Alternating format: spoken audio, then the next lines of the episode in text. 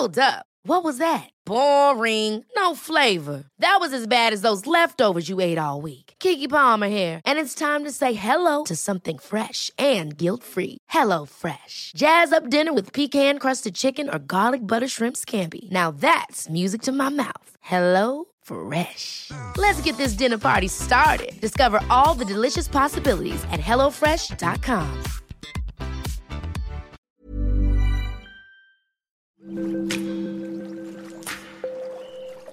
Aderezo presenta Qué sabroso con Gerardo León.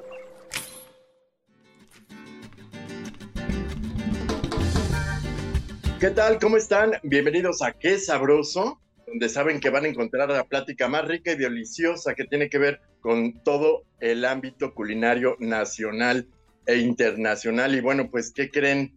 Que hoy vamos a hablar de uno de los platillos favoritos de los chilangos. Y digo de los chilangos porque la verdad es que la torta de chilaquil, la guajolota, que es la torta de tamal, pues está en cada esquina y casi diario nos deleitamos con este manjar. Y déjame contarles que el Palacio de Hierro, en su cantina El Palacio, está de fiesta con este, con este gran platillo que pues bueno, tiene a chefs reconocidos que la interpretan y la ponen y le dan su toque especial para poder disfrutar y degustar como lo sabemos hacer.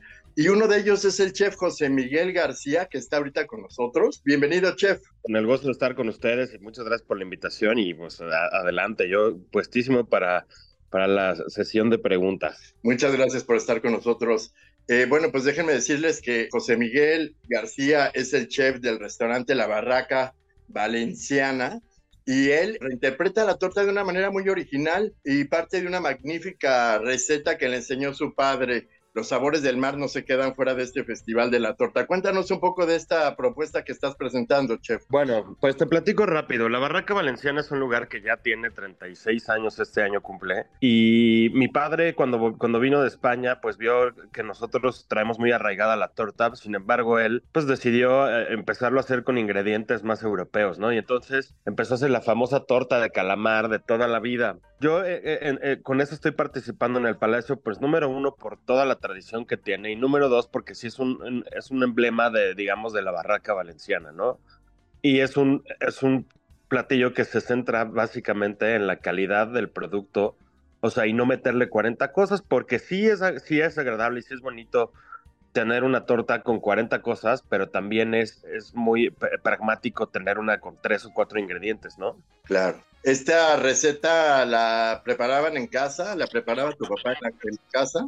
Sí, este, bueno, mi, padre eh, es la receta que, que, la primera que hizo, ¿no? Al principio hacía muy poca cosa y una de esas cosas que hacía era esta receta, el calamar, limpiaba los calamares, los tiraba a la plancha y hacía su torta de calamares, ¿no? Y finalmente se vuelve, se vuelve como parte del objetivo de posicionarla y de, y de, y de decirte que es la mejor, pues este ejercicio de también llevarla a otros puntos, ¿no? Como, como fue este festival de Cantinas Palacio. Oye, bueno, déjame describir, si me equivoco, tú me corriges, chef. Es una torta de calamar a las brasas que tiene una increíble presentación y que pues además de un sabor que envuelve el paladar con la combinación perfecta del pimiento verde asado, el aceite de oliva y una salsa de chimichurri que bueno, me imagino que se este, nos hace agua la boca, que ha de ser un deleite al paladar, ¿no? ¿Qué otros ingredientes podemos encontrar en esta preparación, mi querido? Pues mira, o sea, aquí más, más que nada lo, lo, lo, lo más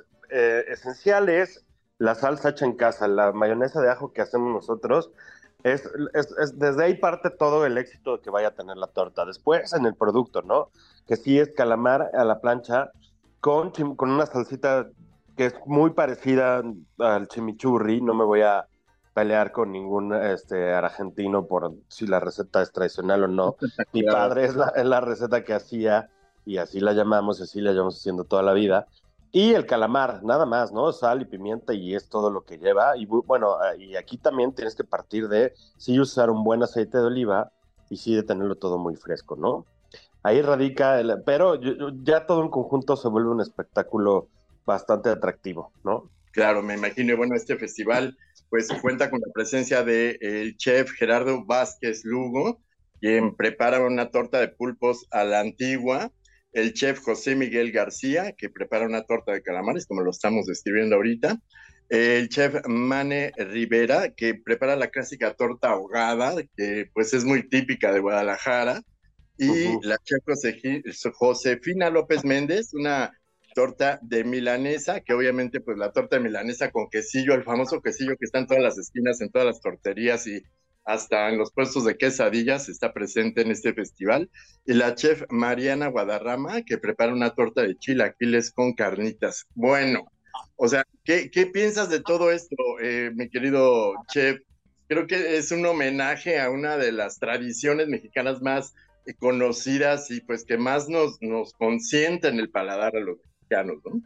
Claro, pues mira, o sea, siempre compartir con colegas tanto espacios para cocinar o este tipo de eventos, ¿no? De, de, temáticos, siempre es bonito tenerlos a un lado, cocinar juntos, llevar a cabo y pues bueno, Palacio de Hierro siempre se ha catalogado por llevar a, a chefs de buen calibre y de, o sea, de buena trayectoria, como lo son todos mis compañeros que estamos juntos en este proyecto.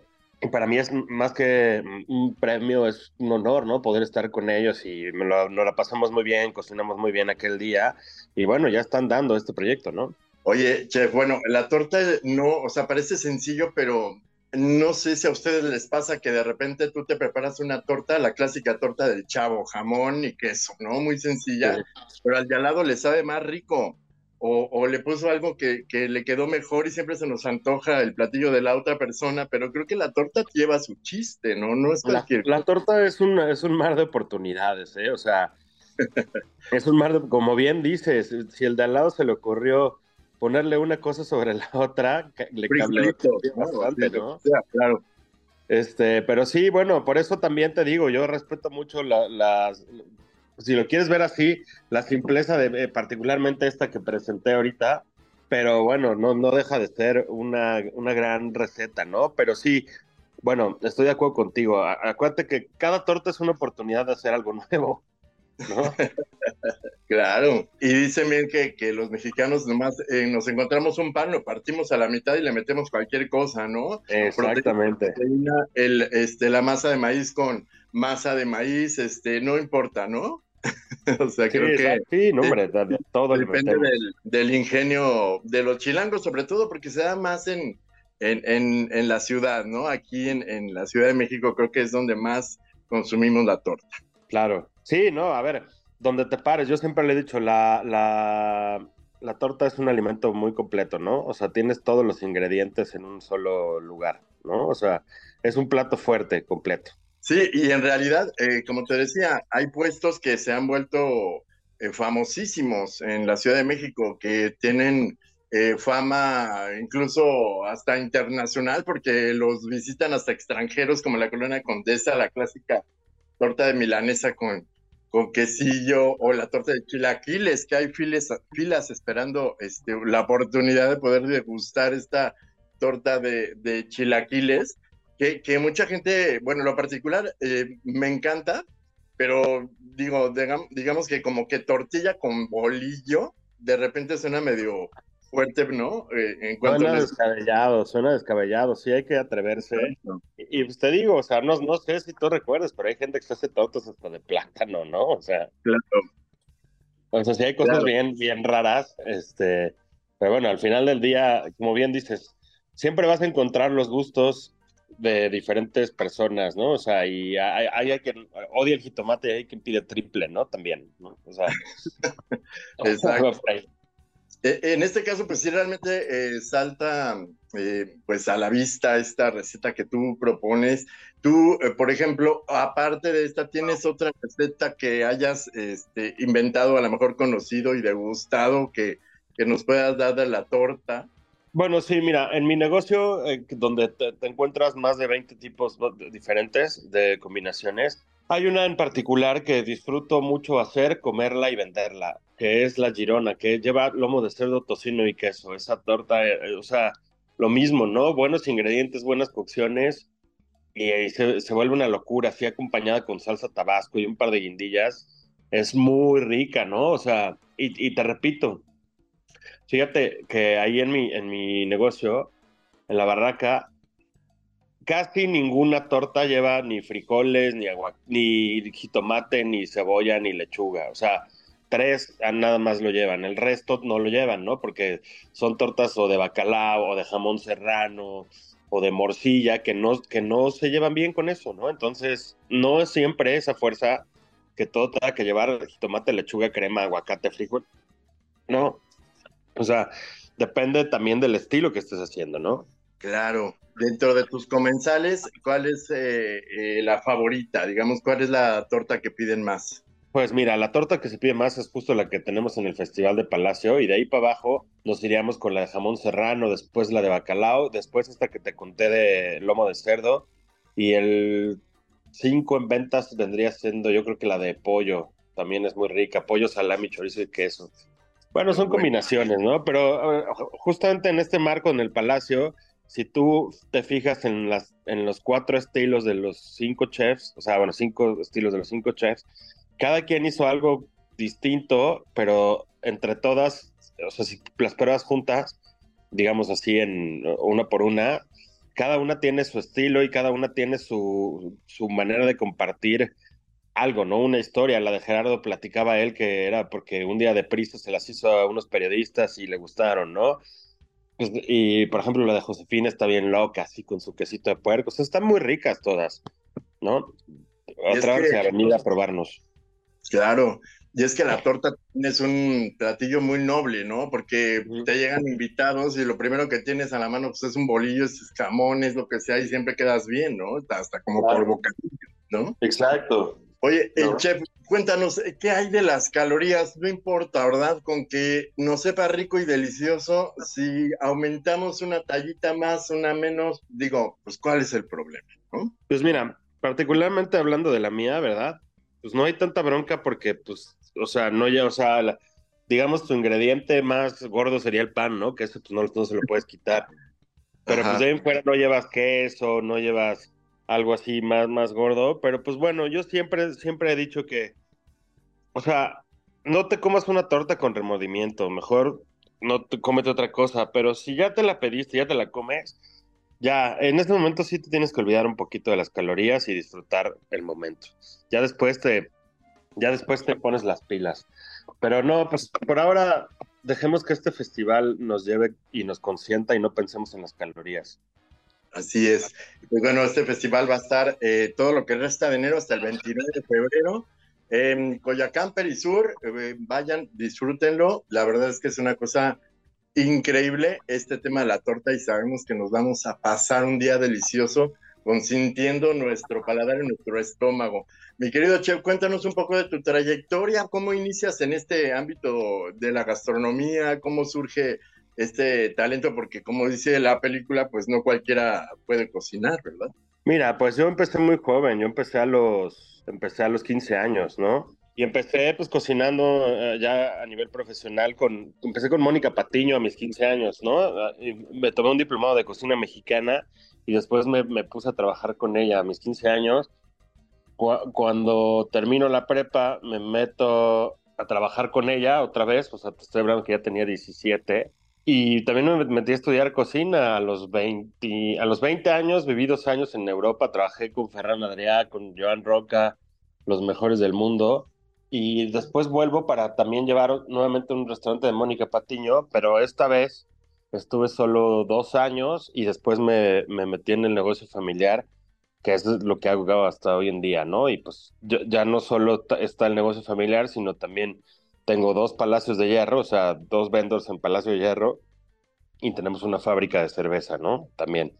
Pues a, grandes rasgos, esa es mi trayectoria, ¿no? Acabas de tocar un punto importante, porque la torta también puede maridarse con cualquier cosa, ¿no? Refresco, cerveza, el clásico atole. ¿Tú qué recomiendas como para maridarla, para que ese toque eh, delicioso?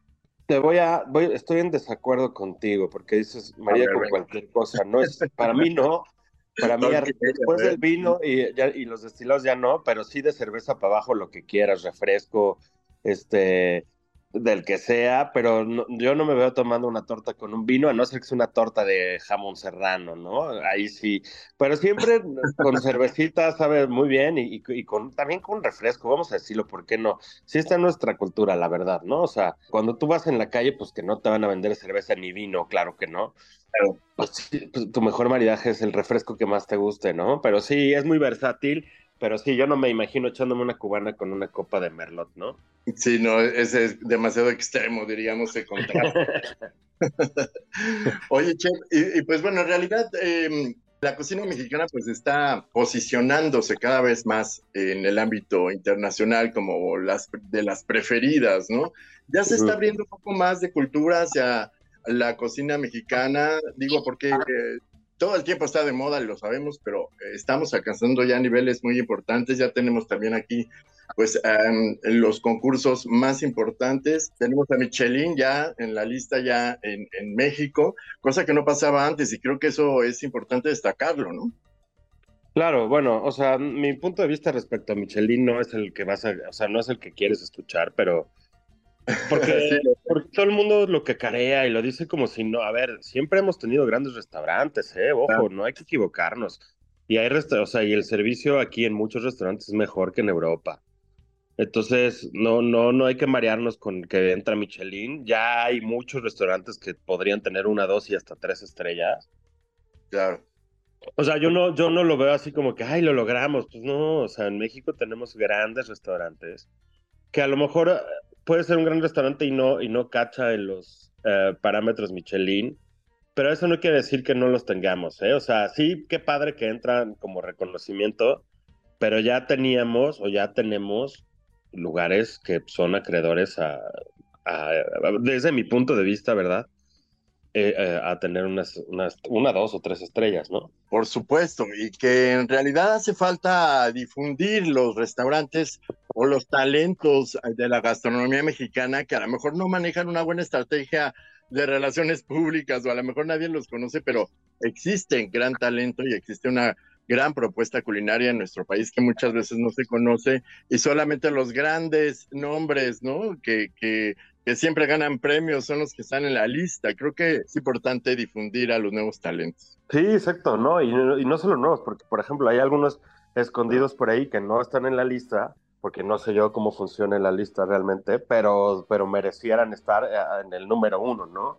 O sea, y te puedo decir nombres, por ejemplo, un Jonathan Gómez Luna, que a mí me parece que, que es un restaurante, el suyo, que, que sobrepasa los límites y sin embargo no lo ves, ¿no? En las listas. Pues está raro, pero bueno, eh, Sí. hablemos de nuestros festivales mejor.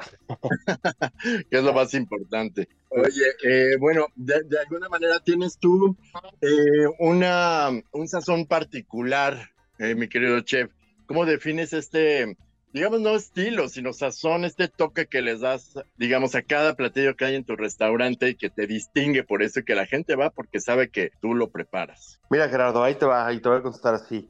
Yo siempre he dicho que el sazón no existe, que lo que existe es algo llamado sentido común. Si tú lo pruebas y no está rico, no está rico y lo arreglas con todo tu conocimiento de chef hasta que sepa rico, ¿no? Entonces para mí es, pues pruébalo, sigue los, sigue los pasos, asa bien el jitomate, asa bien la cebolla, no te brinques ingredientes, ¿no? Pero si tú vas, si tú vas eh, metiéndole corazón, porque suena, suena luego medio absurdo, ay, métele corazón, no, pero sí, es corazón, si estás poniendo atención a lo que estás haciendo y entendiendo lo que estás haciendo, siento que el sazón es algo secundario, o sea, no, para mí no existe como tal, no es como que digan, ay, es que la abuela tenía, no, pues la abuela sí le ponía sal a las cosas, o sí le daba su tiempo a las cosas, no es que la abuela te- tenga mayor capacidad que, que uno, lo que te hace experto, pues son las horas que pasas, claro, no vas a pasar 20 horas o 15 horas en una cocina para que se te olvide poner la sal. Yo, yo es así como creo que se aprende y desde la pasión y desde también el corazón que le pones a todo, ¿no? Para mí no existe la sazón, sino el sentido común.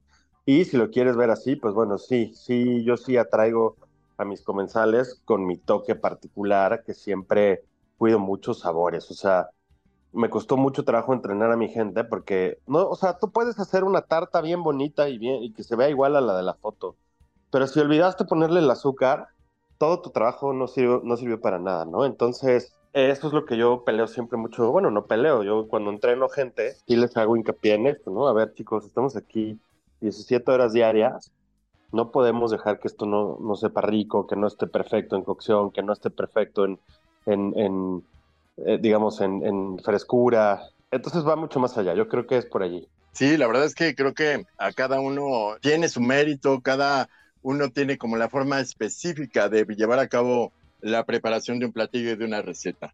Y pues felicidades por estas creaciones, mi querido chef. Y pues nos vemos ahí en la cantina Palacio, eh, también en Polanco, en Santa Fe. Ahí podrían disfrutar hasta el 29 de febrero toda esta riqueza culinaria de los chefs que reinterpretan nuestra torta mexicana. Muchas gracias por haber estado con nosotros, chef. A ustedes, a ustedes. Muchísimas gracias por todo y, y pues aquí nos vemos, ¿no? Claro, ahí estaremos, cuenta con ello. Y recuerde, por favor, visitar nuestro sitio, es aderezo.mx, nuestras redes sociales, nuestro Instagram es aderezo-em. Muchísimas gracias por su atención. Nos escuchamos la próxima.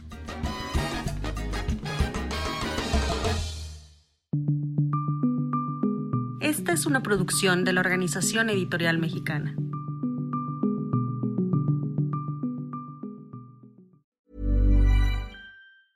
Ever catch yourself eating the same flavorless dinner three days in a row? Dreaming of something better? Well, HelloFresh is your guilt-free dream come true, baby. It's me, Kiki Palmer. Let's wake up those taste buds with hot, juicy pecan-crusted chicken or garlic butter shrimp scampi. Mm. Hello Fresh. Stop dreaming of all the delicious possibilities and dig in at HelloFresh.com. Let's get this dinner party started.